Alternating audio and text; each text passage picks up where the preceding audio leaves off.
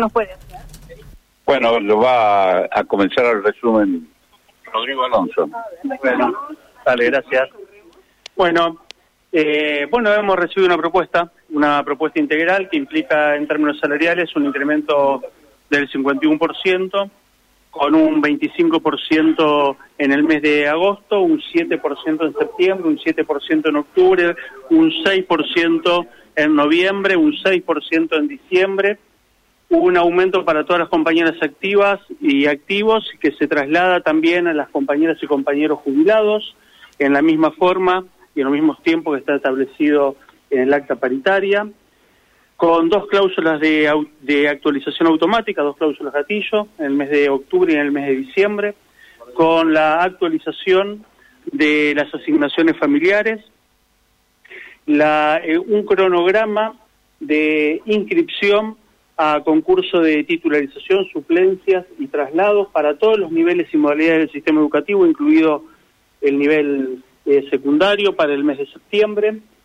La, eh, se ha acordado las características del concurso de ascenso a cargos directivos en los distintos niveles y modalidades, inicial, primario, secundario, modalidad especial, eh, y se ha fijado como fecha de inscripción el mes de septiembre se ha logrado una eh, normativa específica para los equipos territoriales de convivencia, se ha acordado eh, discutir en las mesas técnicas lo relacionado a la modificación del régimen de licencias para garantizar más derechos para las trabajadoras y para los trabajadores.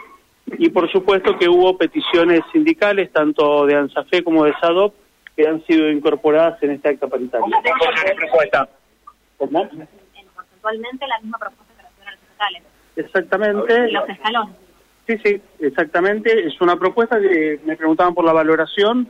Nosotros creemos que es una propuesta que da cuenta de lo que nosotros veníamos exigiendo en el ámbito paritario. Es una propuesta que es integral, que tiene que ver con el salario, que tiene que ver con las condiciones de trabajo, que da cuenta de uno de los reclamos que veníamos haciendo con respecto a las asignaciones familiares,